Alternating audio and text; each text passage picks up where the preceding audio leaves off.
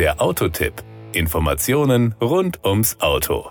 Anfang 2019 kam der Kia Proceed auf den Markt. Das war nicht nur für Kia eine Premiere, sondern für die gesamte Kompaktklasse. Denn mit dem Proceed hat eine Karosserievariante erstmals in diesem Segment Einzug gehalten. Der Shooting Brake. Wir haben uns den Proceed mal näher angeschaut. Das Outfit. Als Shooting Brake bezeichnet man eine spezielle Karosserievariante. Ein Coupé mit Steilheck, das mit seiner Heckklappe eher einem Kombi als einer Limousine ähnelt und im Unterschied zum üblichen Kombi insgesamt sportlicher und eleganter gestaltet ist. Ebenso wie wie der Kia Pro Ceed. Er ist mit 1,42 Meter das flachste Fahrzeug im gesamten C-Segment und hebt sich in Haltung und Proportionen deutlich von den anderen Ceed-Varianten ab. Power und Drive. Beim Kia Pro Seat hat man im Modelljahr 2020 jetzt die Wahl zwischen drei turbo aufgeladenen Benzinern mit 120 bis 204 PS. Als GT-Line ist er mit den 1,0 und 1,4 Liter Benzinern erhältlich. Die GT-Version gibt es nur mit der Top-Motorisierung 1.6 TGDI. Die kleineren Triebwerke werden serienmäßig mit einem manuellen Sechsgang-Schaltgetriebe geliefert. Beim GT hingegen ist ein 7-Stufen-Doppelkupplungsgetriebe DCT7-Serie. Es ist optional auch für den 1.4 TGDI erhältlich. Wir hatten den 1.6 TGDI im Test. Das heißt, wir sprechen über 204 PS und das serienmäßige 7-Stufen-Doppelkupplungsgetriebe.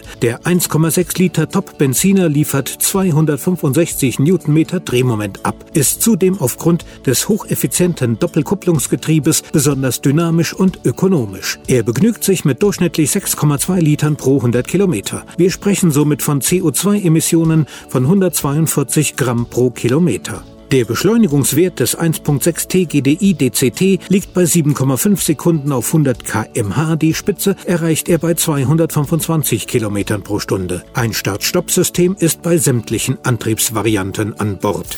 Die Kosten.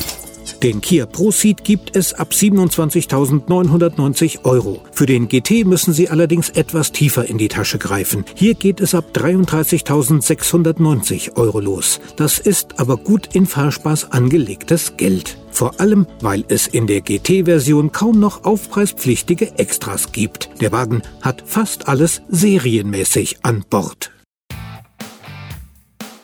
Das war der Autotipp. Informationen rund ums Auto.